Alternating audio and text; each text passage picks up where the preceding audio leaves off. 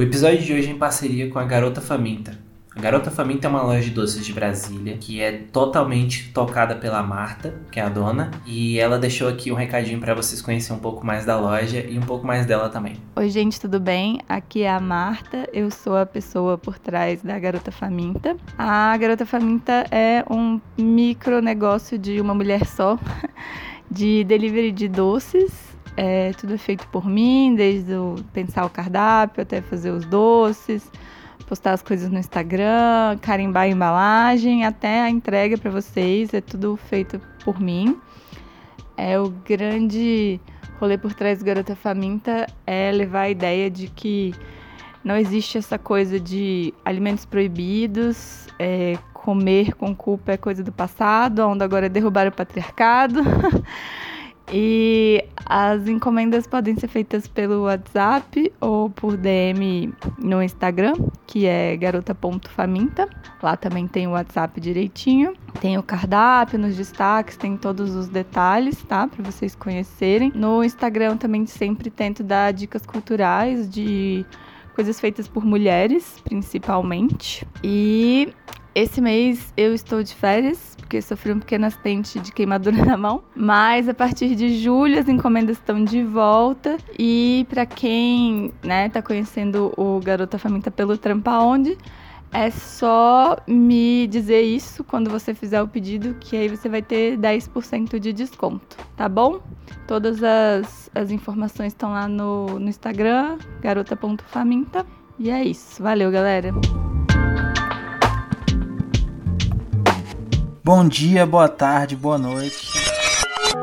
Gente, calma aí, rapidinho, antes de começar. Eu queria dar um aviso aqui, que agora a gente tem um grupo no Telegram, que é o t.me barra trampaonde. Se você quiser ficar por dentro das novidades direto no seu Telegram, é só entrar lá, que vai ser o nosso canal de comunicação. Um abraço. Bom dia, boa tarde, boa noite, meus amigos, tudo bem com vocês? Como é que vocês estão? Eu sou Augusto Azevedo, Augusto com Silva aí em todas as redes, arroba. Bom, hoje a gente tá com uma convidada muito especial, outra convidada muito especial, que é a Camila Galete, que ela é pesquisadora e socióloga, e ela tá aqui para bater um papo com a gente para falar um pouco sobre a carreira dela e como que é ser sociólogo, né? E aí, pessoal, tudo bem? É, eu sou o Nilson, mais um episódio aqui com vocês. E hoje a gente está com uma pessoa muito essencial também, é o que eu falei do Marcos, né? A gente tem algumas, algumas profissões e algumas pessoas que, que a gente tem certa urgência de ouvir e entender. E hoje eu espero, assim como no episódio passado, aprender muito e ouvir bastante. E é isso, seja bem-vinda, Camila. Oi, gente, eu sou a Camila. É um prazer estar com vocês aqui. Estou bem animada para essa conversa. Bom, então começar aqui como a gente começa geralmente todos os papos. É, fala um pouco do seu começo assim com a, com a sua profissão, como que foi? Bom, é, antes de, de, fazer sociologia, eu caí naquela, naquele emaranhado de ficar tentando direito loucamente, mas meio que forçada, né, sem, sem ter muita vontade.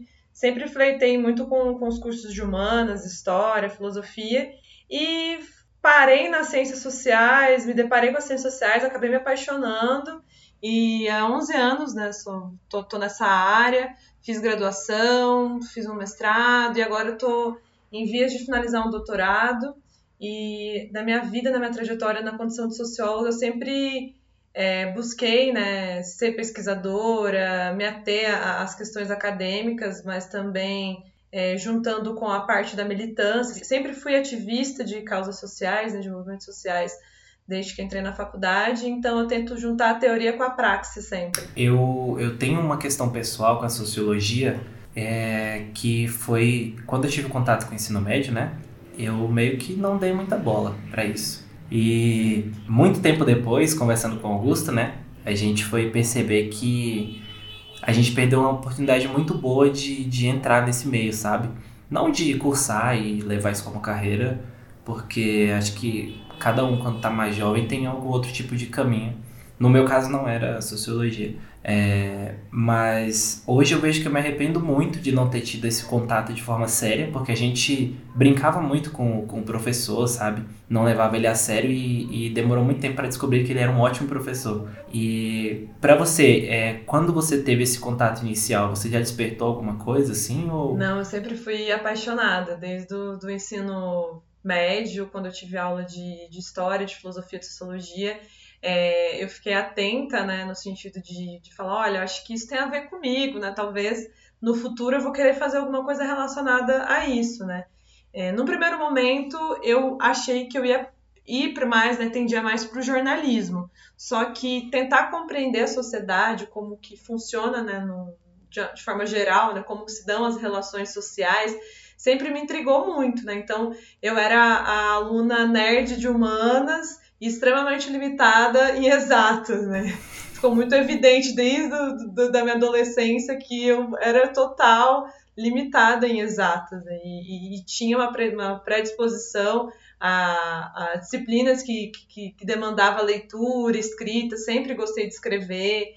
É, então, para mim foi os caminhos foram foram se dando dessa forma no ensino médio eu era a, a, queridinha do professor de história, que aliás até hoje é meu amigo, né? uhum. né? e a queridinha da professora de redação, que hoje em dia eu dou curso com ela, né? Então é muito interessante ver como, como as coisas se casaram, né? No, no que diz respeito é, desde o ensino médio até agora na, na condição de, de, de, doutoranda, de professora também. Ah, então você, tam, você também é professora. É, eu tenho dado cursos, né? E do semestre passado eu fui professora temporária da, da UNB na graduação, dei aula, e tô na, nessa correria aí de, de concursos para universidades, né? O contexto não está muito favorável, mas tudo, tudo tem se encaminhado para isso, né? Para para docência. Então você já era essa pessoa que lia muito, né? Porque eu lembro também das disciplinas que a gente tinha de sociologia e era sempre uns apostilos assim imensa, imensa, imensa. E eu, velho, eu não vou ler isso não, velho.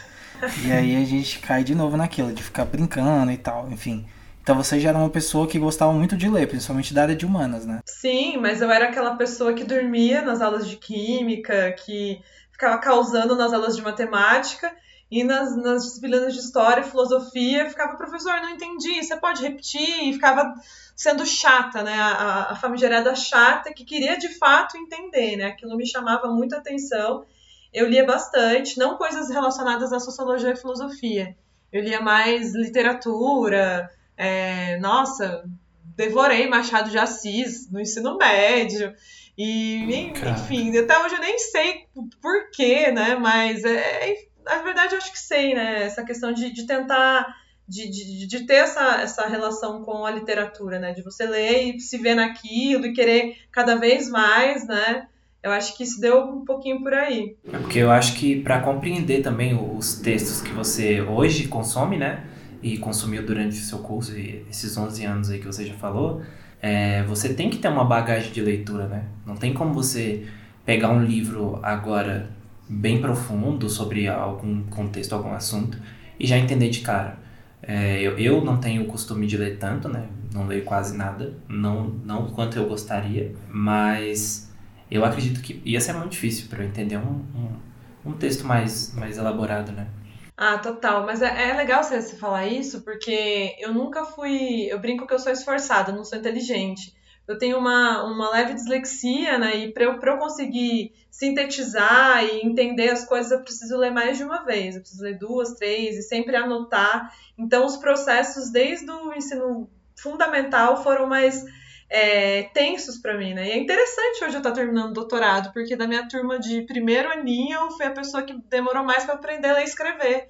Então, assim, a, é, é, quando eu olho para o passado e vejo isso e aonde eu cheguei, eu acho que, sem entrar em questões de, de mérito ou coisas do tipo, né? eu não acredito muito em meritocracia, uhum. na verdade eu não acredito nada, mas é uma questão de, de esforço mesmo, né? De falar, olha, eu quero isso, tenho as minhas limitações, mas eu vou desenvolver estratégias para lidar com essas limitações, né, cognitivas, intelectuais.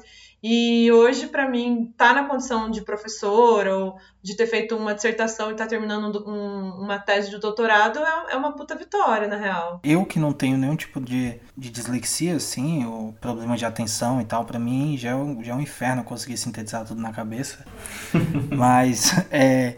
E depois que você saiu do ensino médio, assim, você falou que ficou tempo batendo a cabeça em direito e tal. Você não é de Brasília, né? E como que foi assim essa sua jornada até você entrar na faculdade? Como que você conseguiu chegar nesse caminho assim? Bom, quando eu terminei é, o ensino médio, eu tentei diversas vezes é, o vestibular para direito, mas contra a minha vontade, muito mais é, amparada no, numa ideia da família, né?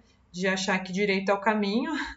É, só que daí eu cansei, eu estava prestes a passar, praticamente estava muito perto, e me toquei que não era aquilo que eu queria para minha vida. Então, tentei é, Ciências Sociais na Universidade Estadual de Maringá, passei, na concorrência bem menor que Direito, ah. e me encontrei ali, assim, né? Me encontrei. Então, é, ali eu consegui ver que de fato era aquilo que eu queria, né? Só que no ensino médio, eu acho que a gente, por vários fatores que até que vocês colocaram de não levar a sério, de não ter interesse, de achar maçante, de às vezes não estar tá familiarizado com, com conceitos, com conteúdo, ou talvez seja até problemas de, de pedagogia, né? No, no sentido uhum. dos professores não saberem muito lidar com, com essas temáticas que são mais densas, mais densas, né? Que demandam uhum. muito mais é, atenção. É, eu, eu percebi que praticamente não era tanto aquilo que eu vi no ensino médio, né? Era muito mais legal, né? Porque as ciências sociais ela engloba a antropologia, a sociologia e a ciência política. E aí, dentro dessas três sub-áreas, eu escolhi a sociologia política, né? Porque também não tem como separar totalmente. Então, é, mas hora eu flertava com antropologia, tinha hora que eu estava totalmente na ciência política. Depois, é, é, no fim da graduação, eu tomei a decisão de tentar um mestrado na sociologia. Passando por toda essa área que você se, se graduou, né?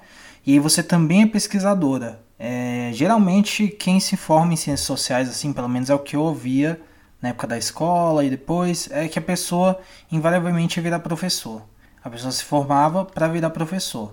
No seu caso, você se tornou pesquisadora. Dá para explicar um pouquinho também desse, desse seu processo aí? Claro, é, porque assim, as ciências sociais você pode tanto é, ir para a licenciatura quanto para o bacharelado. Eu fiz licenciatura, né? O que isso significa? Que eu estou apta para dar aula no ensino médio e se fizer uma pós-graduação no ensino superior, né? Então, é, eu optei pela licenciatura e durante a, a graduação eu fui professora de, curso, de, de cursinho voluntário, fui trabalhei em escola pública também, mas sempre focando a minha carreira para a universidade, né? Eu sempre gostei, me via, na verdade, né, é, lecionando para o ensino superior. E no que diz respeito à pesquisa, tem muita gente que faz bacharel, não faz licenciatura e segue com pesquisas, né? No sentido de, às vezes, dar consultoria para alguns órgãos, é, de, de desenvolver, é, vamos supor, surveys, é, coisas que vão tentar entender como se dá as eleições ou vai para a sociologia urbana e vai pensar junto com a arquitetura é, as necessidades de determinados bairros, aí você pode trabalhar numa prefeitura. Então, assim, é, é legal que depois que eu, que eu entrei para ciências sociais, eu vi que era bem mais amplo do que eu imaginava. Antes eu achava que você, igual você muito bem disse, fazia ciências sociais e ia dar aula, né? Mas uhum. dá para fazer outras coisas. Você pode ser consultor de um, de um ministério, você pode é, ser consultor de uma ONG, né? Você pode ir para o terceiro setor, é, você pode trabalhar com movimentos sociais, então é, tem uma amplitude, né? A depender do governo em vigência, porque uhum. dependendo disso vai ter mais vagas ou não, né? Vai estar mais aberto às humanidades ou não. É porque essa, essa, essas profissões de humanidades, assim, elas não são benquistas pelo mercado capitalista em, em geral, né?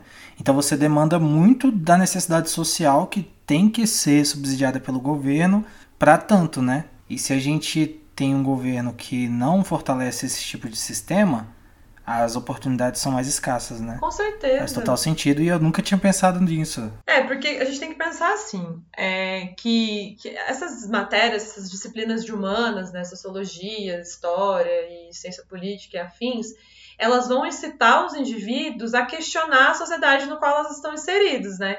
Então, é, não é muita vantagem para o governo é, abrir vagas e consultorias para esses órgãos, né, dependendo de qual seja a ideologia, para que se propague isso, né, para que as pessoas passem a entender como funciona a sociedade ou como poderia funcionar. Então, é, não é muito negócio, né? Então, por isso que uhum. há essa, é, essas barreiras. E isso sempre existiu, né? Isso é, é histórico, né? Essa questão também de desvalidar é, pesquisas científicas. Então, vai, vai um pouco por aí. É, a gente teve um, um, papo com o Marcos no. É, o Augusto comentou que ele, foi, ele é historiador, né? E ele comentou que a história, eu quero saber também do seu campo, ele falou que a história é uma eterna guerra de narrativas, né? Porque você vai ter gente de um lado contando uma história e gente do outro contando uma outra como bem quer. E aí vai caber as pessoas realmente entenderem, verem o que é provado, o que é fato, o que não é, o que é invenção. E ultimamente, né, graças ao arrombado querido presidente, a gente tem que sempre exaltar aqui e falar muito mal dele cada episódio. tá cada vez mais pior, tá cada vez mais triste e, e, acho que com a conversa que eu tive com o Marcos, eu fiquei com um pouco mais de, de, de ânimo no sentido de ainda ter pessoas que querem lutar por alguma coisa boa, sabe? Que eu, eu tava bem assim, sabe? Já desistindo já. Só que se apegar nessa. Que nem ele falou, se apegar nesse espírito de derrotismo, sabe? É ruim. A gente tem que usar isso para dar força pra gente, pra gente tentar lutar contra essas coisas que estão acontecendo. Que, que não, não fazem a gente é, estar felizes, né? Felicidade é um pouco, um pouco demais, né? Exigir, mas é, no seu campo da sociologia, como é essa briga por narrativa? Porque isso deve ocorrer muito, né? Ah, sem dúvida, né? Essa disputa de narrativas se dá em todos os campos. O que, que a sociologia, as ciências sociais e as outras áreas de humanas fazem, né? Criam metodologias para explicar como funcionam determinados campos, né? Então, tem uma é, a sociologia ela veio da, da, da, psicologia, ela veio virou uma, uma, uma, área, né? E para ela virar e se pavimentar, se consolidar, ela precisou criar metodologias para explicar como as coisas funcionam, né? Então existe uma metodologia e as disputas de narrativa se dão para tentar deslegitimar essas narrativas, né? Falar, ah, não é bem assim, né? Mas a gente o, o, que dá um ânimo talvez seja o fato que a história sempre está mudando e tudo que a gente está vivenciando agora essa reação conservadora é uma reação a, a, a aberturas e também todas as lutas que os movimentos sociais e, e as humanidades é, conseguiram alcançar, tudo isso que a gente está vivenciando é uma reação. Se existe um opressor, existe um oprimido e ninguém está vendo isso passivamente, ninguém está é, de braços cruzados, né? Sempre houve luta, né? Às vezes com mais potencialidade, às vezes com menor potencialidade. Então a gente tem que ter dimensão disso, que a história sempre vai estar mudando, né? Ela não, é, ela não vai se manter. E nas ciências sociais a gente percebe que, que nesse atual contexto que a gente está vivendo, há uma, uma, desvalidação, então tem uma escassez de concursos, não há um incentivo à pesquisa, mas outras áreas também. Se a gente for pensar a cultura, é, o pessoal que trampa com cultura está cada vez mais assim escasso, sem oportunidades, porque não há um interesse em fazer com que as pessoas acessem, né? Acessem uma cultura de qualidade, uma cultura que faça pensar, que incitem nos indivíduos, que eles se organizem, que eles questionem, que eles reivindiquem às vezes o mínimo, porque nem o mínimo a gente está tendo, né? Uhum. Quiçá é, algo que nos dê condições para viver de uma forma mais ou menos tranquila. Eu queria fazer uma pergunta um pouquinho mais pessoal agora. Porque. Como que foi a reação? meu signo, só porque eu sou de humanos. Deus me livre, que a gente não fala sobre pseudociência, não. Não, eu gosto, tá? Por via das dúvidas, vou deixar no ar, sou pisciana. Não, mas com certeza, alguém que entende de signo, na hora que você respirou, alguém falou. É, Essa aí, esse respirar meio, meio assim, é, Tranquilo demais, é peixes, perdida, é, é peixes. Com certeza é peixes, com certeza. Não, mas o que eu queria falar é como que você falou que tinha pressão para seguir uma carreira no direito, né? E aí eu queria saber como que foi a reação e se houve algum tipo de, de resistência por conta das pessoas que esperavam que você fosse tomar um outro rumo de carreira e que fosse uma carreira mais lucrativa, né? Entre muitas aspas, assim que tipo desse dinheiro, desse estabilidade. No âmbito pessoal, isso não foi um problema para mim, porque minha mãe é pedagoga, né? meu pai não tem graduação, mas eles me incentivaram E eu acho que eu estava tão certa do que eu queria que foi tudo mais fácil, né? Eu sabia o que eu queria, eu corri atrás, fui fazer uma faculdade pública, é, até porque eu não tinha grana para fazer particular, né? Então foram escolhas, e, e, durante toda a graduação eu fui bolsista, fui, fui integrante do PIBIC, que é um projeto de, de, de, de, você, de bolsistas, né? Que ainda existe, mas de uma forma muito mais escassa. Fui durante quatro anos do PIBIC, fui pibiquiana, e a gente desenvolvia, desenvolvia trabalhos em, em, escolas públicas, cursinhos comunitários, então é, a licenciatura sempre esteve presente, né? Então, para mim, é, foi o caminho natural das coisas, né? Eu acho que tudo uhum. foi, foi indicando para ser socióloga, né? Eu acho que, desde que eu me entendo por, por, por ser humana adulta, né? É, eu não me imagino fazendo outra coisa. Talvez jornalismo, que tem bastante a ver, é, uhum. é, economia também, eu flerto bastante, entro. E dá para dialogar, né? A gente tem que ter dimensão também, igual, eu sou pesquisadora. Na minha pesquisa eu trato, né, uso, mobilizo conceitos da economia, da psicanálise, é, da sociologia, da ciência política. Então, é possível você juntar algumas outras áreas para desenvolver sua pesquisa. Né? Não tem como você fazer uma coisa pura, ser sociólogo puro e não beber de outras fontes. E em, em questão de editais, essas, essas coisas assim que você pode estar tá fazendo, como que tá isso para no, no, caso para você, né? Você falou que tá vendo essa questão de concurso, que por mais que tá escasso, né? Como que tá essa, essa questão já entrando na, no, no mercado de, de estabilizar, né? Ficar mais tranquilo ali né? Uhum. Bem, bem aspas. Olha, tá horrível. Sendo bem sincera, assim, tá desesperador, desanimador.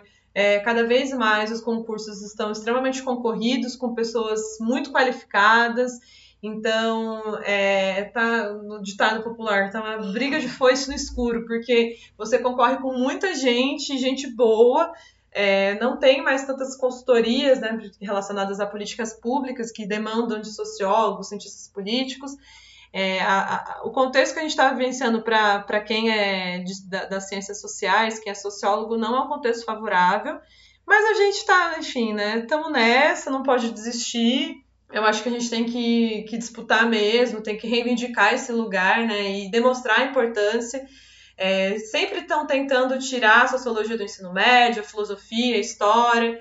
É, é, volta naquilo que eu disse no, no, início, né, meninos? Do sentido de que não querem fazer que as pessoas pensem, né? Uhum. E essas matérias incitam o pensamento crítico, né? Sim. É, ensinam uma pedagogia autônoma, um pensamento crítico, né? Faz as pessoas é, compreenderem e, questionarem por que, que dada está indo legal, por que, que existe desigualdade, porque uns têm mais, outros menos, e outros não têm absolutamente nada e caminham para ter cada vez menos, né? Então, uhum. é, o contexto não está favorável, nem para quem é, atua na rede pública, tem poucos concursos para para professores, nem para quem foi para o ensino superior ou, ou vislumbrava é, editais. Então, quem pensa em fazer ciências sociais, este momento não está legal, infelizmente. Uhum.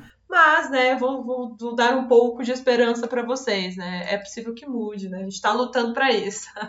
é, caminhando aqui agora, mais para a área de, da sociologia em si, é, de um profissional sociólogo. Você já falou que uma habilidade, de uma, de uma capacidade que é imprescindível que é que a pessoa goste muito de ler e escrever. Né? É, você conseguiria citar mais algumas coisas assim que a pessoa, se ela tiver isso na personalidade dela, seja algo que vai ajudar ela na graduação ou até na própria vida profissional futura, assim. Sim, a escuta, né? É, e também a aprender a separar é, opinião de, de dados científicos. A gente vive num momento onde as pessoas elas consomem muito, muitas informações o tempo todo, consomem fake news, é, todo mundo quer dar uma de cientista social, cientista político, mas tem pessoas que estão cotidianamente estudando, desenvolvendo metodologias, pensando isso, olhando o passado, o presente, para poder dar diagnósticos né, do que, da, como que as coisas vão se encaixar, o que a gente chama de análise de conjuntura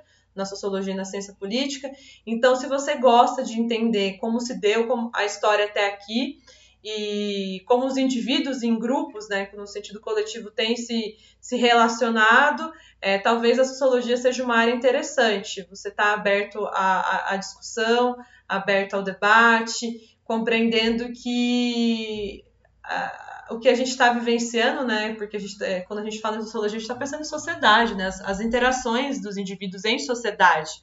Uhum. E a psicologia olha o indivíduo, né? Vai para o micro e a sociologia vai para o macro, né? Não vai, vai pensar, não vai pensar as subjetividades dos indivíduos, vai pensar como eles agem em grupo. Então, se você gosta de, de tentar entender como se dão essas relações, a sociologia é um caminho bem interessante. E é muito amplo, vamos supor. Se você gosta de de, de, questões urbanas. Tem a sociologia urbana, que vai pensar direito à cidade, meios de locomoção. Se você gosta de política, você pode ir para a sociologia política, pensar representatividade política. Se você gosta de movimentos sociais, você pode estudar movimentos do campo, movimentos quilombolas, movimentos feministas, movimento negro, é, movimento sindical, movimento operário. Se você gosta de religião, você pode ir para a sociologia da religião, estudar candomblé, é, evangélicos. Então é muito amplo, né? Tem, tem sociologia da cultura, que você pode pensar cinema, arte, música dentro da sociologia. Uhum. É, enfim, há uma infinidade de, de, de, caminhos que você pode trilhar nessa área, igual eu. No mestrado, eu fiz um mestrado na linha de pesquisa de feminismo, raça e gênero. Né? Estudei cyberativismo, a atuação dos movimentos feministas nas redes sociais, como se davam essas, essas, essa atuação. Já no doutorado, eu estou na linha de política, valores e religião, estudando o governo Bolsonaro, principalmente a partir das deputadas federais, né? Como que se dá esse aumento de representatividade na política brasileira, que aumentou de, uhum. 9, de 9% para 15%, só que de mulheres que não têm discurso feminista, mulheres que se auto-intitulam né? antifeministas. É. Sim, exatamente, Augusta. Uhum. Então é muito interessante você pensar a amplitude disso, né? Tem muita coisa, gente, que dá para discutir. Uhum. Da minha área mesmo, assim, no, na minha pesquisa em si, é, eu poderia estar discutindo é, milhões de coisas, mas eu fiz algumas escolhas, né? Eu estou discutindo o antifeminismo, como você colocou, e afetos, como que é, são mobilizados esses afetos, né? Por que, que uma pessoa se torna antifeminista? E, e nessa, nessa era que a gente tem vivido da, da, da negação, né? Deve ser muito mais complicado, porque é você vivenciar o, o dia inteiro as pessoas ali dando opiniões e não apresentando fatos, e você ali se matando para pesquisar as coisas, vendo as coisas, ouvindo as coisas, e ter que lidar com o, o Joãozinho, o Thiaguinho, é, que vai chegar e vai falar assim: Não, não é isso não, tá louco? Eu vi um vídeo aqui do Nando Moura, tá ligado? Não, então ele, ele aí, faz tipo assim, observações assim, pessoais, né? Tipo, não, eu conheci é, tipo, duas não. pessoas que, que seguem da forma A, então é da forma A, assim. Não, mas a minha mãe, meu pai bate nela todo dia, ela não reclama. É, tipo isso. É, tipo, nunca vi ela falar nada. É, e é, é uma gama. É, a gente conversou isso com o Marcos também, né? Ele como professor como ele está em sala de aula ensinando a, a, o conteúdo e ter que ouvir o, o menininho falando para ele, não, mas nazismo é de esquerda, né? Aí, tipo, não existe racismo no Brasil, é, é muito complicado. E aí você que está atuando, vendo diretamente as mulheres, você, mulher, ouvindo outras mulheres falar tanto mal das mulheres que estão aí lutando na rua, né? Não só pelas mulheres em si, mas isso deve consumir muito a tua cabeça. Como é, como é que, que, que fica a, a, a saúde mental da pessoa? Nossa, é interessante vocês, vocês perguntarem isso, porque toda vez que eu posto no Instagram, nos stories, coisas relacionadas à minha, à, à minha pesquisa, chove de comentários no, de DMs. É, Nossa, como você dá conta? Como está a sua saúde mental? É o tempo todo. E eu confesso para vocês que antes da pandemia eu lidava até bem, conseguia separar as coisas, apesar de, de, de, de ter a minha opinião, de, de estar estudando algo que eu não acesso, né, que não faz parte dos meus vínculos sociais, porque a gente vive em bolhas, né? E ainda bem, né? Porque Sim, a gente não é obrigado a, a, conviver com pessoas que, que ferem a nossa existência, né? Os nossos princípios enquanto indivíduos. Exatamente. Mas eu, eu acho que as ciências sociais é uma crítica ficou tanto tempo estudando, pensando em movimentos de esquerda ou movimentos progressistas, que esqueceu desses movimentos reacionários, conservadores, e meio que não deu tanta importância, do tipo, ah, essa galera não vai, não vai dar em nada, não. Eu ouvia muito isso. Ah, não, não, tá tudo bem, não tá tudo bem. Tanto que culminou tudo isso, esse, essa barbárie que a gente está vivenciando, né? Então, é bem difícil ter saúde mental, principalmente pelo fato de eu ser mulher e estar tá estudando coisas relacionadas à política, neoliberalismo. Então, com muita frequência, homens de direita querem me ensinar, ou os próprios homens pesquisadores de esquerda, do tipo, olha você estuda isso, mas na verdade não é isso que está acontecendo. Aí, sem eu pedir, me dão análises conjunturais, né? É a famosa, o macho palestrinha, que uhum. quer te ensinar sobre algo que você acorda e vai dormir pensando. E eu acho que eu tô ficando meio velha depois dos 30. É, a gente fica com mais dúvidas do que certeza, né? Então, é. eu parei de, tipo, de falar assim, ai, então, é, as coisas funcionam assim. Uhum. Hoje eu gosto de escutar, eu gosto de deixar as coisas decantarem. E vocês pontuaram também, né? Tipo, é, um, é são questões que estão acontecendo. Cara, eu gosto muito de usar, de usar um exemplo que é como se a gente estivesse num carro em movimento e tivesse, e, e tivesse tipo, na, na pista um cachorro morto. Se você passa em movimento, você não vai conseguir ver os detalhes da, daquele cachorro. Uhum. Você vai meio que, tipo, vai estar tá meio borrado, assim, né? Porque você tá em movimento. Uhum. Ou seja, pra gente entender esse tempo que a gente tá vivenciando, vai ser daqui 10, 15, 20. Aí eu vou deixar para os sociólogos do futuro. Espero que eu esteja aposentado, que eu duvido, né? Que não existe mais aposentadoria. não existe. Na praia, tomando a minha água de coco e escutando meu hardcore. É isso que eu espero. é, eu, queria, eu queria te perguntar uma outra coisa, porque você falou é, você já abriu muito meu escopo, assim, absurdamente, falando de várias áreas da sociologia que eu não imaginava. Não fazia e que a gente, ideia. É, quem não é da área não sabe disso, né? Mas existe alguma forma da, da sociologia é, penetrar no campo de, de mercado privado, assim? Porque você. Todas as suas colocações foram basicamente de, de serviço público, né? É, existe algum tipo de mercado no, no mercado privado, assim, para sociólogos? Existe, eu já trabalhei no mercado privado por dois anos. E você fazia o quê? Existe sim. Eu trabalhava na previdência privada de, uma, de, um, de um grande banco.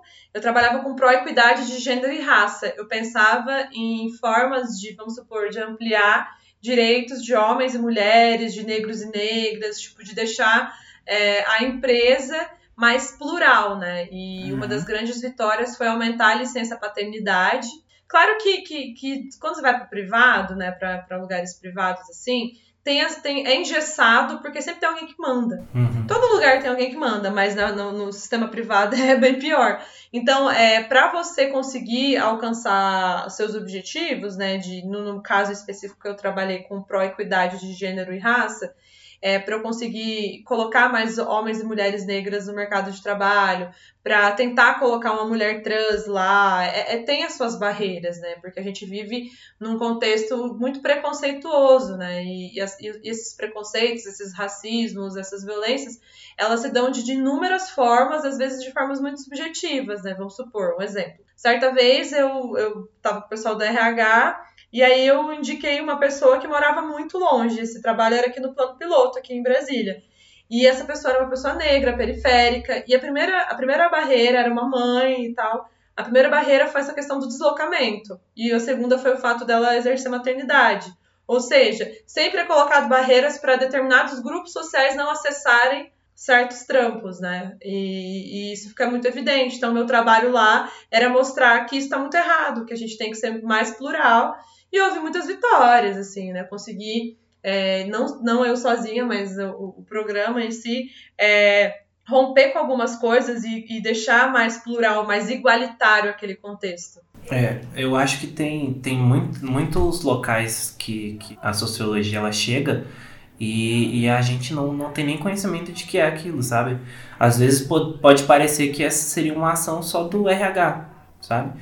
Ou, ou uma galera ali do marketing, uhum. sabe? É de, pô, você vê uma propaganda hoje na TV, você liga a TV, você tá cheio de negros, tá cheio de LGBTQIA+, tá uhum. cheio dessa galera ocupando esses espaços. E, e isso hoje, hoje é, é muito comum de estar tá vendo isso, mas se você colocar 5, 10 anos atrás, não era. Então, levando isso já para o mercado de trabalho, como o Augusto perguntou da questão privada, a gente não eu não tenho não tinha conhecimento de que era uma área da sociologia atuando entendeu era para mim RH marketing e afins É, a gente até acredita bastante isso ao marketing, né, velho? A gente sempre fala, tipo, nossa, parabéns aí às, às agências, né, que são diferentonas e tal, mas a gente não vê, né, esse lado. E assim, gente, agora vamos ampliar mais ainda, né? Novela.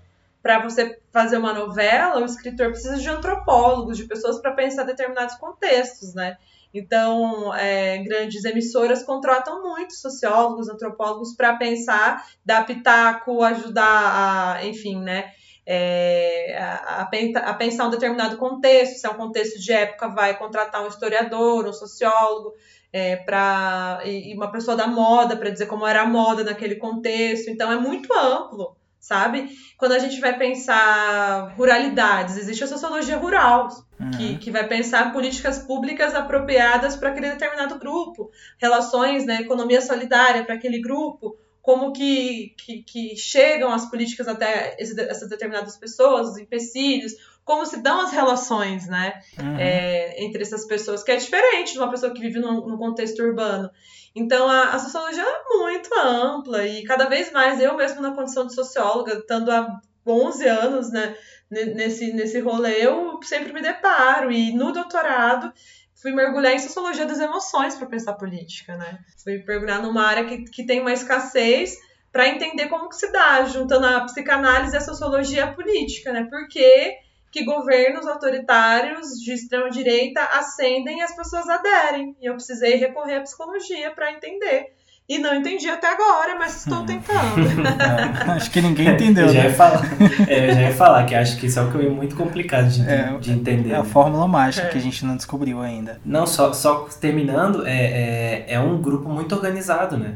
É um grupo muito organizado. E são ideias que são impostas ali de uma forma tão confiante que as pessoas entram naquela onda e não saem mais.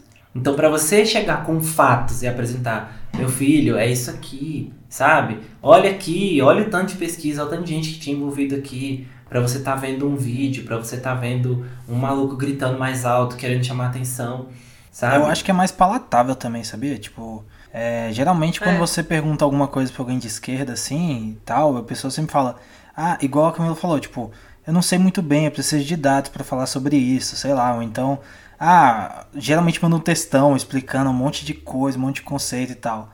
E essa outra galera é simplesmente achismo, é tipo, tá, toma aí ó, a resposta.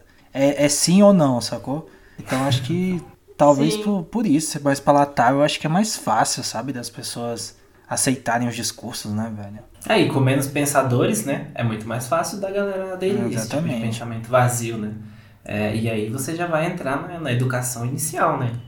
E aí, mano, aí você vai, aí segue, aí esquece. Não, total, gente. Eu acho que vocês, o que vocês estão colocando é extremamente importante, até porque entra muito naquela, é, tipo, que a, a pessoa se vê desamparado, então é, esses indivíduos, essas figuras, entram num lugar de amparo, do tipo, de, de, de, de salvação mesmo, né?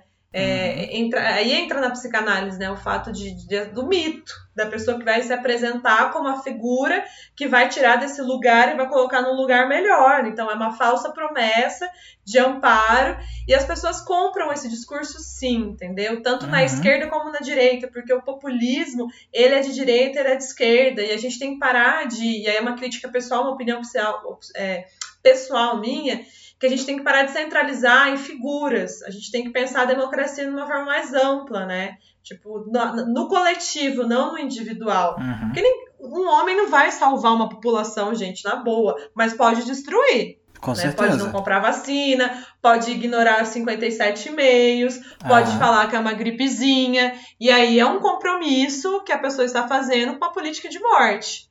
Então, é, pode matar indivíduos, né? Sim. Mas salvar, se você tem um mínimo de, de, de, equilíbrio e noção, você não vai salvar, mas você vai fazer o mínimo, né? E agora, voltando àquele, àquele outro papo que a gente estava tendo, que eu te perguntei sobre a questão de entrada no mercado de trabalho privado, né?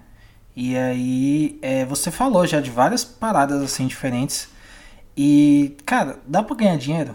Tipo, e aí, dá para viver bem sendo um sociólogo? Depende. Tem, tem, tem pessoas que ganham bem, infelizmente, é, poucas, né? Mas tem muita assessoria política, assessoria, enfim, de diversos, diversos âmbitos e lugares. Tem pessoas que estão no terceiro setor, em ONGs, em, outras, em outros lugares que não no serviço público que conseguem ganhar bem, sim. Mas, em maioria, quem faz ciências sociais vai mesmo para licenciatura ou é, tenta concurso para os ministérios, né, para ser assistente de pesquisa, assistente técnico, e vai para não com a finalidade de ganhar dinheiro, mas com a finalidade de, de pensar melhorias políticas, né, uhum. e, e tá mais atrelado a isso. É porque eu acho que esse tipo de trabalho ele tem, ele tem outro tipo de, de bonificação, assim, né, não só a questão monetária, né, mas acho que a questão de, de a pessoa se sentir bem fazendo aquele trabalho e conseguir ver algum resultado depois, né, do trabalho dela de melhoria de sociedade mesmo, de indivíduos que, que fazem parte de um certo grupo, né? É, porque eu penso assim, Augusto, que se a pessoa vai para ciências sociais, dificilmente a motivação dela vai ser querer ganhar dinheiro, entendeu? Sim, exatamente. Ela vai, enfim, ter um compromisso político, ou, é, outras motivações, né? Não vai ser uma parada é muito atrelada ao capital, né? Uhum. Claro que a gente vive numa sociedade capitalista, a gente precisa comer, pagar aluguel, é pagar conta, mas a, quem vai para as ciências humanas, creio eu que não, não vai nesse sentido não de, de fazer a vida, né? Não, com certeza, totalmente. É, e aí, e aí as pessoas acabam se deparando naquilo que você acabou passando, né? De tentar uma profissão que, em teoria, vai gerar mais grana, estabilidade e é mais valorizada, né? Na, na sociedade que a gente vive do que às vezes uma escolha que ela queria mesmo, uma escolha pessoal, uma, uma, um caminho que ela se identifica mais.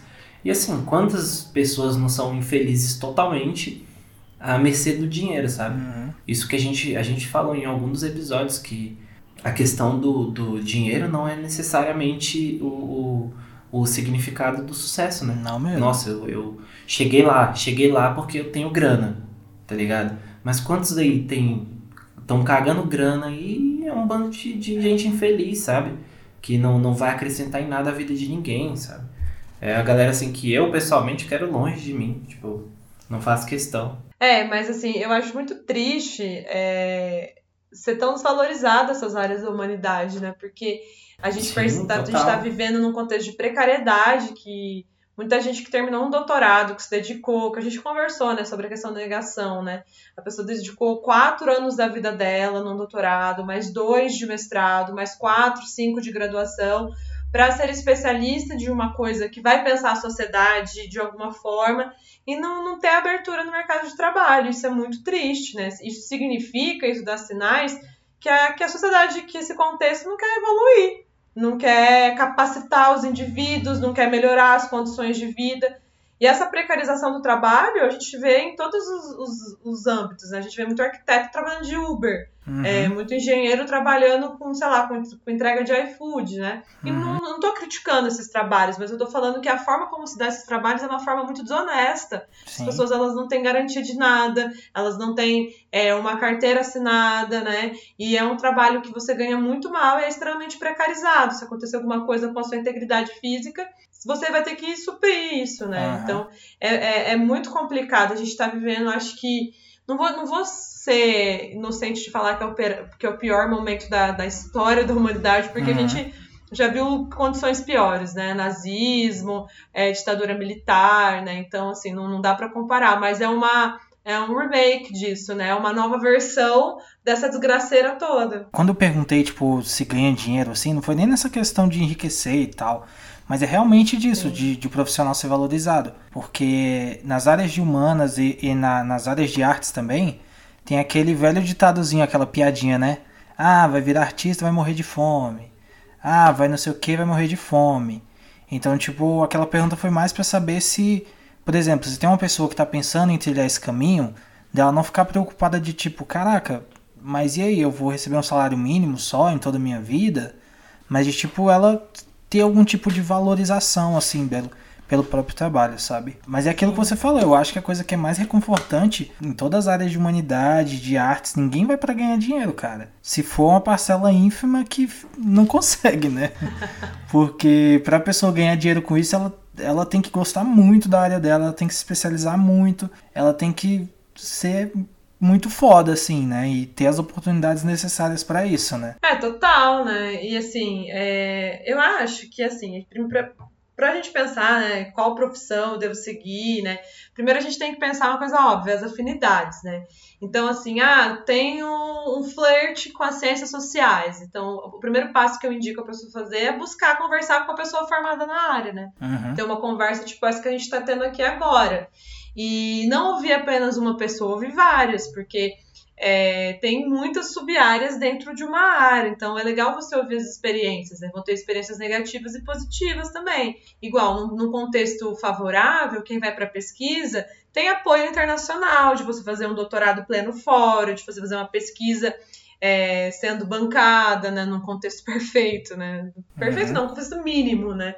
Você, você ter os insumos para desenvolver sua pesquisa né? E não ter que ficar provando que é relevante sua pesquisa como a gente faz hoje, né? Tipo, é relevante ter sociólogos para pensar políticos, cientistas políticos, porque precisamos entender e que está tudo colapsando, que está dando algo muito errado e como a gente faz para melhorar, né? Uhum. É, mas é, é possível, né? Tem algumas umas estratégias, ferramentas que essa pessoa pode desenvolver. E assim, na real, a gente só vai descobrir quando a gente faz, né? Assim, se gosta, Sim. se não gosta. Eu tenho amigas e amigos que fizeram graduação comigo que seguem sendo professor no ensino médio ou desistiram, foram fazer outras coisas porque não se encontraram naquilo, né? E tá, tá, tá tudo bem, eu acho que a gente é, tem que tentar mesmo, a gente só vai descobrir tentando, é tipo relacionamento, né? É, uh -huh. é eu, eu, você falando das pesquisas de apoio internacional, tem um colega meu que ele, ele ficou um tempo na França, né?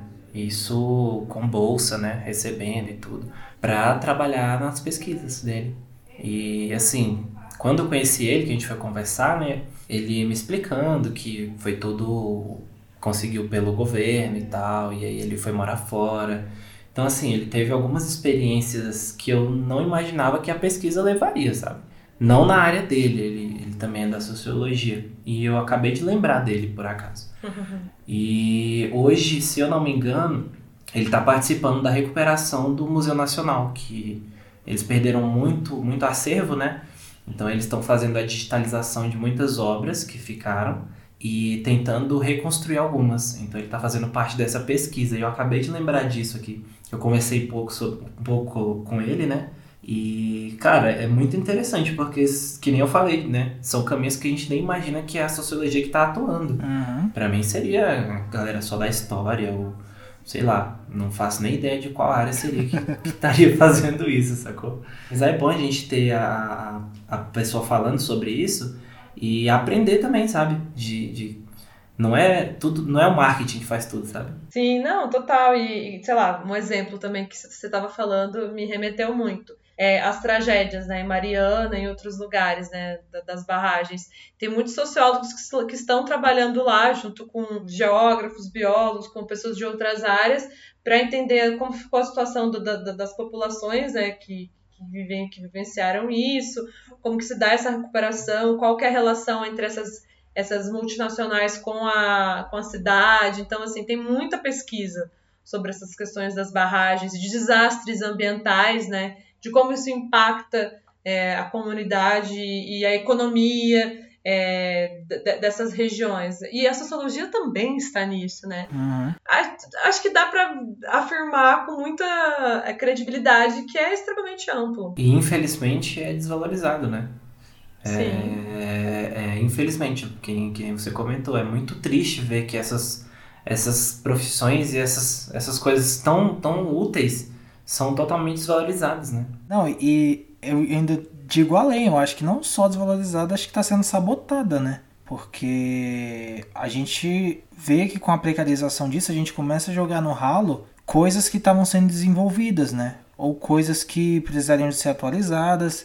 E aí, por conta da gente levar em consideração estudos anteriores, a gente sabota as ações que precisariam ser necessárias para fazer melhorias e tal, né? Para, enfim, para a gente chegar a uma solução de alguns problemas que a gente tem na sociedade. Né? Eu, eu, acho, eu acho que a gente esquece que os estudos estão acontecendo em tempo real, né? Sim. O, o estudo tá aí, tá? Cada dia tá acontecendo as coisas. A pesquisa da, da Camila é uma prova disso, né? Ela tá pesquisando no dia a dia que tá vindo acontecendo. Uhum. Então a gente acaba esquecendo mesmo. A gente se apega muito no que já aconteceu, né?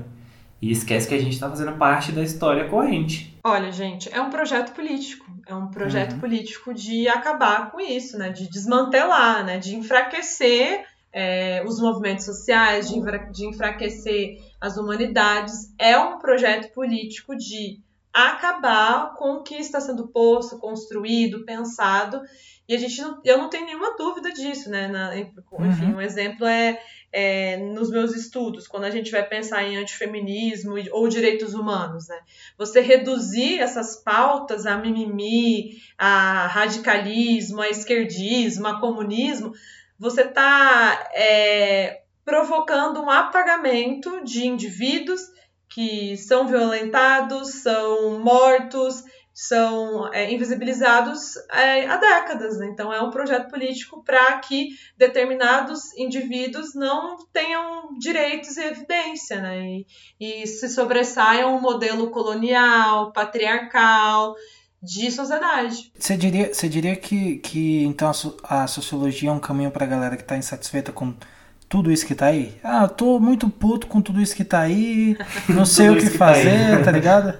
É um caminho então, né? É isso. Ah, não sei, assim, eu acho que a, a militância talvez seja o melhor caminho para quem tá puto com tudo, porque uhum. ficar só na teoria também não adianta muito, né? E também tem muita gente que tá na sociologia que não quer mudar nada, quer só dar sua aula. Tem, gente, tem tem para todos os gostos, né?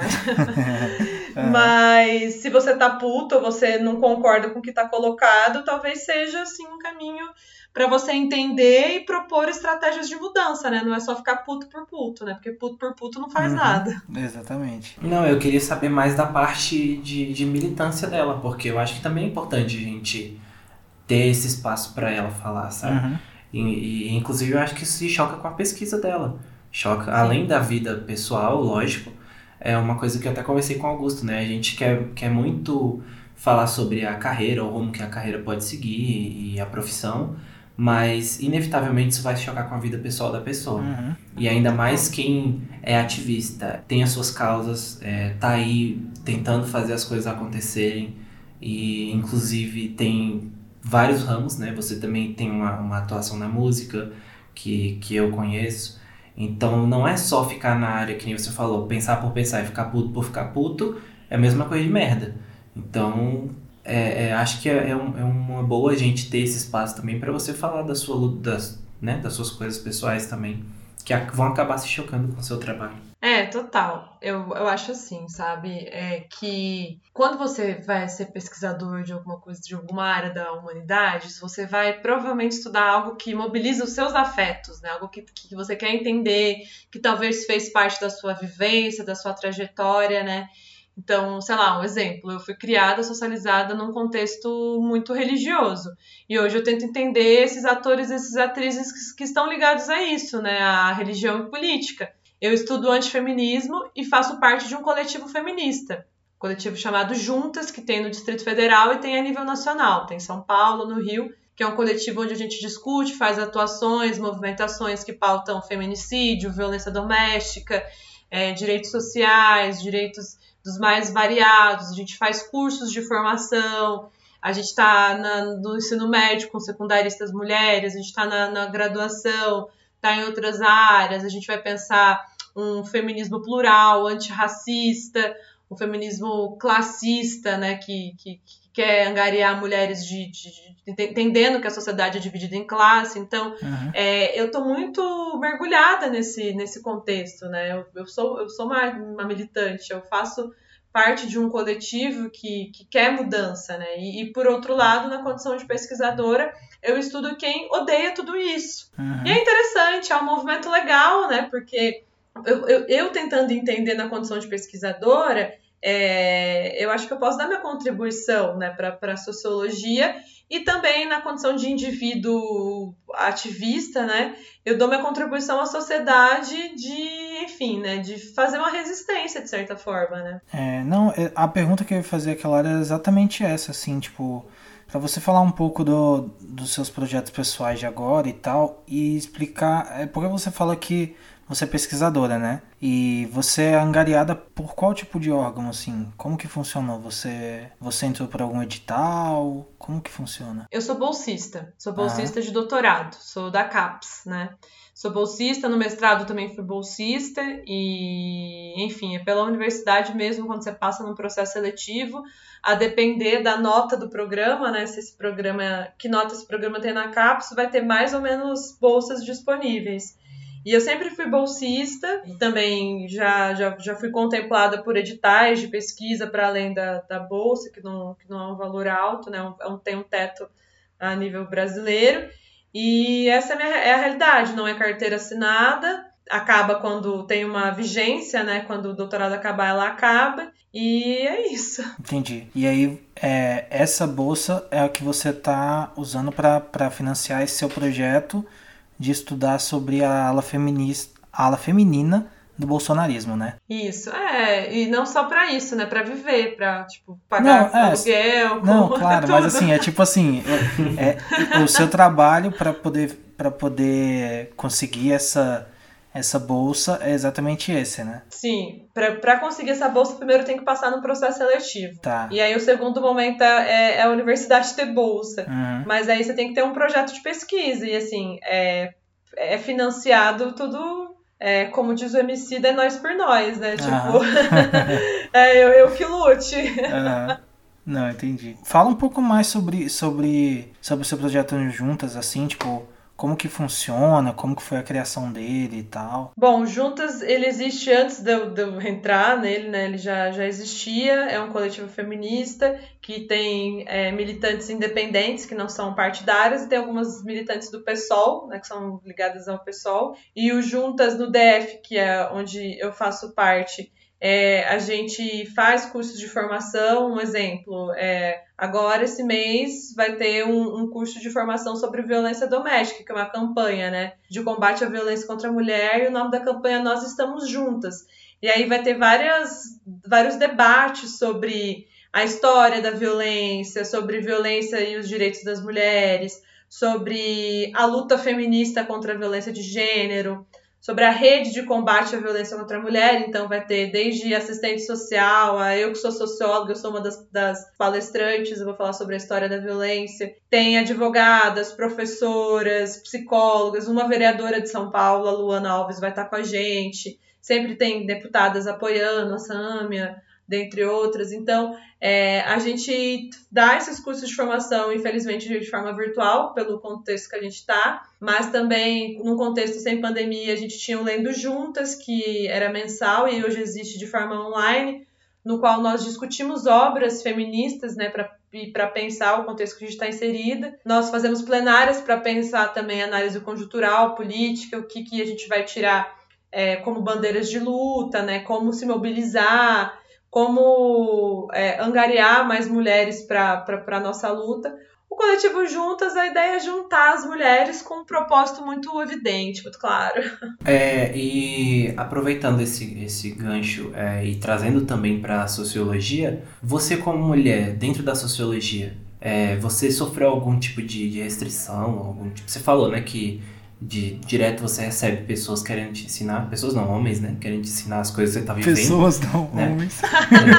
pessoas do é... sexo masculino. É, esses aí, é, e tipo assim, no, no seu curso, isso desde o início, né? Como que é para você, mulher, ter, ter passado por isso? Porque assim, a gente sempre tem acesso é, aos pensadores, né? A gente sempre tem acesso aos escritores, a gente não tem acesso às escritoras, às pensadoras, e então, tipo assim, isso é um, é um problema da sociedade em si, né? Porque você vai falar em sociedade, aí vem o Karl Marx, aí vem ali, que a gente né, não, não aproveitou nada disso na, na, no nosso ensino médio, e, mas a gente não tem a parte das mulheres, sabe? E, e como que é para você, ou, ou, quando você teve acesso né, a essas mulheres também? Nossa, é perfeita a sua colocação. Hoje você vai dormir sem frio porque você está coberto de razão, né? no sentido de que no sentido de que é, a universidade ela, ela é machista, né? Há uma é, e, é, e racista também. A gente nas ciências sociais. E elitista, né? Pra e caramba. Elitista é, extremamente elitista, no sentido que você, você tem que estar num campo, né? Você tem que ter uma, as condições para poder se inserir nesse campo, né? E no que diz respeito à, questão da, da, da, literatura, né, a gente, a gente não tem mesmo tanto contato com autoras mulheres intérpretes do Brasil, mulher. Achei engraçado que hoje de manhã eu dei uma aula sobre a Lélia Gonzalez, que foi uma socióloga, antropóloga, filósofa negra brasileira, que escreveu na década de 80, que foi uma das fundadoras do movimento feminista negro, e ela rebateu todas as, as teorias raci, é, racialistas, as teorias eugenistas, né, que pautava que negros e mulatos indígenas eram inferiores. E na graduação a gente não tem contato com Lélia Gonzalez, com Sueli Carneiro, que são autoras da minha área, né, com, sei lá, Eliette Safiotti, que foram mulheres que foram interpretar o Brasil pela ótica feminina, do sentido, não, cara, quem, quem construiu o Brasil, as mulheres também, trabalho reprodutivo é trabalho, trabalho do cuidado é trabalho, trabalho uhum. doméstico é trabalho. O que acontece é uma invisibilidade, né? Vocês não querem falar sobre isso porque vocês estão numa condição de, de, privilégio. de, de privilégio e ninguém quer rever estrutura, né? Tipo, uma pessoa branca, ela, ela é beneficiada pelo racismo, né? Então a gente não quer pensar é, branquitude. A gente não quer pensar branquitude, a gente não quer pensar políticas raciais. O cara, o homem hétero branco, não quer pensar suas masculinidades, né? Agora eu já, até, já dei até uma militada, né? Mas é, isso é muito comum, assim, no sentido que a gente não tem acesso a essas autoras. E entra muito no fato de que essas autoras, na maioria das vezes, são estudadas por outras mulheres, né? E, e aí, na academia, é uma coisa que eu acho, assim, bizarra, é que, tipo, se você é mulher e estuda feminismo, tá massa, porque você é mulher. Aí uhum. agora, se você é mulher e vai estudar uma sociologia política ou neoliberalismo, os caras vão questionar muito a sua intelectualidade de formas até subjetivas, entendeu? Uhum. Um exemplo para vocês terem noção. É, sei lá, tipo, eu, eu utilizo muito o Instagram, né? E uhum. aí eu posto muitos livros e tudo mais, e com muita frequência, vários homens vinham me indicar literaturas. Só que há formas e formas de você fazer isso. Eu não tenho problema de você chegar para mim e falar assim, Camila, é, você já leu isso? Parece que talvez sirva para você. Ou Camila, você já, tipo, viu tal coisa? Mas é sempre num tom de superioridade e num tom de tutela. Então, uhum. tipo, você, mulher que não sabe nada, vou te ensinar, leia isso. Toma aqui, né? E isso rolava muito, cara, isso rolava muito. E eu sempre tive muito receio de me colocar quanto a isso, porque também a gente é socializada a ficar quieta, né? Uhum. E eu sou uma pessoa, como eu disse, pisciana, tipo, muito tranquila e tal. E aí eu comecei a falar, mas você já leu isso? E percebi que muitas vezes a pessoa que estava me indicando uma autora nem tinha lido, entendeu? Uhum. E queria me indicar, ou às vezes a pessoa nem estudava aquilo e queria me ensinar sobre algo que eu estudo, entendeu? E eu comecei a, a rebater. E, e, as abordagens são muito diferentes, porque com muita frequência amigas mulheres sociólogas chegam e falam: Cara, você já leu isso? E não é num tom de tutela, de superioridade, é num tom tipo de, de compreensão mesmo, né? É, no caso de acrescentar, né? Não é de chegar e é. falar. Então, é, você precisa primeiro ter esse livro aqui para depois você querer falar o que você está querendo falar. E é sempre assim, é sempre vai ser querendo te ensinar, querendo te explicar o que, que é certo, o que, que não é, e você sempre vai estar tá errada. Sim. Então eu acho que é muito importante também, não só a gente é, é, ouvir um sociólogo, a questão da profissão e da utilidade, mas também entender que tem uma galera aí, tem uma, uma, uma parte feminina que está vindo o, há muitos anos é, é, encoberta, né? Está sendo escondida e esquecida. E isso a gente vai procurar na história toda, né? Você vai ver na história toda. Não só na questão das, das sociólogas e tudo mais, das pensadoras, mas da, da sociedade em si, desde que o mundo é mundo. Perfeito, perfeito. E no sentido que a história foi contada por homens, né? E uhum. a própria história das mulheres foi contada por homens. E aí, quando as mulheres passaram a contar suas histórias, a gente viu que não, as coisas não eram assim, não, né? Tipo, epa, não era assim mar de rosas, não, né? Existe, existe muita violência, existe muita coisa errada. E, e é interessante a gente trazer essa, essa discussão aqui para o podcast, porque principalmente se uma mulher ela discorda, ela vai estar sendo grosseira, né? Se ela é uma mulher é assertiva, ela é feminazi, né? E eu odeio esse termo e eu acho extremamente pejorativo. Ela é arrogante, né? Ela arrogante, é arrogante, é metida, porque as pessoas né, já contam com a nossa submissão. E submissão no sentido de achar que a gente tem que ficar quieto mesmo, né? É, eu costumo dizer que tem gente que não gosta da gente, gosta do nosso silêncio.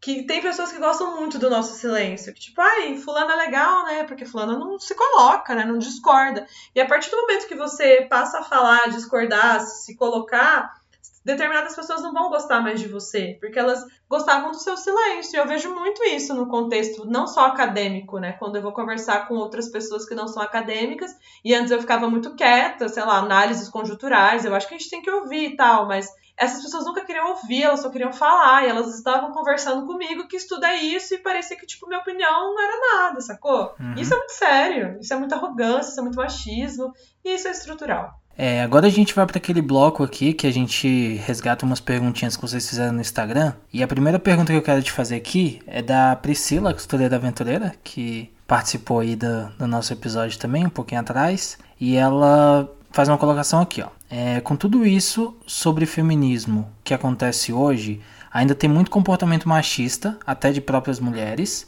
E mesmo assim o feminismo cresce e toma proporção. E com isso, ela quer saber, na tua visão, qual que é a evolução disso que a gente pode esperar para o futuro, assim? Ah, eu sou bem otimista. Obrigada pela pergunta, Pri, saudades. Uhum. É, eu acho que eu sou bem, bem otimista no sentido de que cada vez mais está disseminando, né, é, a ideia de que a sociedade ela é estruturada de uma forma desigual no que diz respeito às questões de gênero e quando as mulheres elas se auto-intitulam ou se, se colocam como feministas ou como defensoras de direitos humanos, elas estão entendendo que elas querem mudar o que está colocado, né? Então eu acho que, apesar de estar estudando o antifeminismo e a ascensão de mulheres de extrema direita, eu vejo que, por outro lado, há muita aderência de, de adolescentes, de mulheres ao feminismo, né? Uhum. Não, isso a gente vê muito, muito fácil, assim, na, na nossa bolha, né? Claro, igual você falou que a gente vive em bolhas, mas eu consigo ver muito bem, assim, bolhas.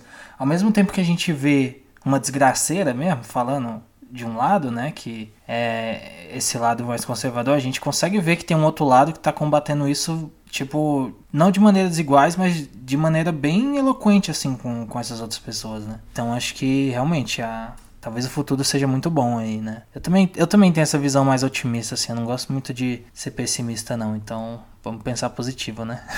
Sim. Tem algumas perguntas, mas é porque na conversa ela já acaba respondendo, né? Então fica, é, fica repetitivo.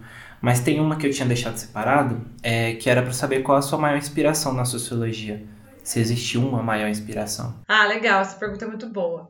É, a minha maior inspira é, inspiração na sociologia é uma socióloga brasileira chamada Eliette Safiotti. Ela já faleceu e ela foi a primeira teórica, a primeira intelectual brasileira a pensar feminismo e as questões de classe, né, as desigualdades de classe. A Safiotti ela foi professora durante muito tempo da PUC São Paulo, da Unesp de Araraquara, e ela tem um livro que eu gosto muito, que o título dele é A Mulher na Sociedade de Classes, Mito e Realidade, que é resultado da pesquisa dela de doutorado, que foi realizado sob a, a tutela do Florestan Fernandes, que foi um outro sociólogo muito famoso, e, ou seja, para mim, a Eliette Safiotti é a socióloga que, que, que, pavimentou os caminhos de uma teoria feminista brasileira. É, teve até uma vez que, inclusive, a primeira vez que eu ouvi falar nela foi você participando de uma live com uma outra pessoa, com uma outra mulher. Sim. E aí eu caí na live e fiquei ouvindo aquela, aquela conversa. Aí vocês falam, Safiote, Safiote. Aí eu fui coloquei no Google, né, pra ver quem é. Aí é eu conheci. Mulher, né? Aí eu fui.